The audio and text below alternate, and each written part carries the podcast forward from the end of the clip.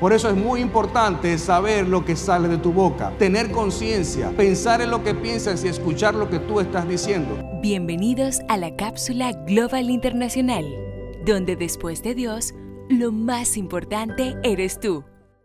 ¿Cuál es una de las características de un descalificador? La inseguridad. Por eso descalifica. Vive descalificando constantemente porque se siente inseguro. Y su presa también es una persona insegura porque recibe la descalificación. Por eso, cuando usas palabras alentadoras constantemente, la persona que las escucha comienza a cobrar seguridad. Y la gente se siente bien cuando tú llenas su tanque con palabras de afirmación alentadoras, humildes y bondadosas. Por eso es muy importante saber lo que sale de tu boca, tener conciencia, pensar en lo que piensas y escuchar lo que tú estás diciendo. A veces hay palabras, frases, un lenguaje que usas que como tú no te escuchas, no te das cuenta de lo descalificador que puede ser y de lo terrible y dañino que puede ser. Puedes dar vida o puedes dar muerte. Hay una gran responsabilidad y hoy vivimos en una era donde cualquier persona de cualquier parte del mundo tiene un micrófono. Cualquier persona persona de cualquier parte del mundo es influencer. Cualquiera tiene una herramienta para hacer un live y llegar a muchas personas. Vivimos en una era muy, pero muy peligrosa, donde cualquier persona que tenga la capacidad de hablar a otras personas no tiene la conciencia y el poder o la conciencia del poder que tienen sus palabras. Mira, si alguna vez padeciste de este tipo de ataque verbal, es posible que te hayas cuestionado el origen de estas agresiones, de dónde nace, de dónde proviene. Y sencillamente todo esto proviene de nuestra crianza y relaciones. La manera en cómo nos criaron es lo que nos programa para ser personas descalificadoras o estar rodeado de personas descalificadoras. La crianza es fundamental en la programación del cerebro en nuestra vida.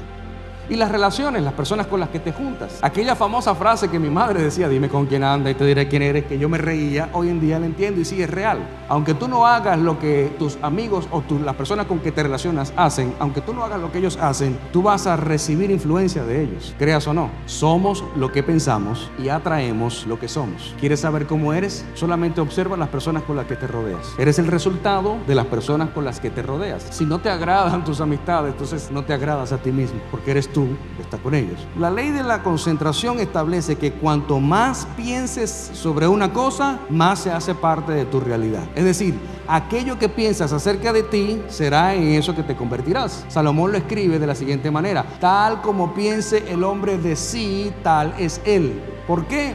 En lo que te enfocas, te conviertes. Pero hablemos de cómo identificar a un descalificador y evitar salir lastimado. Finge estar interesado en lo que haces y en su mente trama cómo obtener provecho de aquello de lo que estás trabajando. Busca sacar provecho de eso, pero lo descalifica. Pero qué curioso que el descalificador, para querer algo que tú tienes, lo destruye, lo descalifica, pero no tiene el valor para decir que él lo quiere también, que le gustaría tenerlo porque en cierto modo hay una admiración. Fíjate cómo todas las personalidades tóxicas se entrelazan. Controlador, envidioso, todo se va conectando uno con otro. Lo peor que puedes hacer es contarle una idea o un proyecto a una persona descalificadora.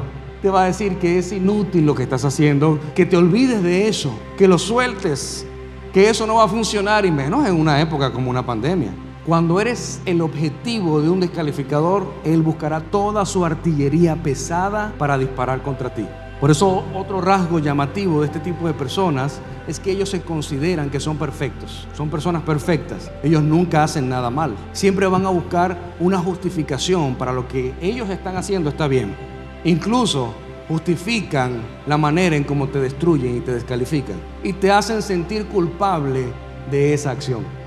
Pero la salvación de todo esto, queridos amigos, es haberme encontrado con la luz de Jesús en mi vida. Y solamente Él pudo traer a mí una limpieza emocional, capaz de identificar cómo yo estaba comportándome y cuáles eran las personas que yo estaba escogiendo en mi alrededor. Por eso si en algún momento de nuestras vidas anhelamos ser personas de influencia, si anhelamos ser personas que queramos nosotros alcanzar a otros, debemos comenzar con lo primero que es reconocer que solo podemos alcanzar la meta en nuestras vidas si somos capaces de tener valor, autoestima, energía, fuerza, aliento, inspiración, respeto y amor por los demás. La herramienta de nuestra vida para nuestra limpieza emocional es el amor.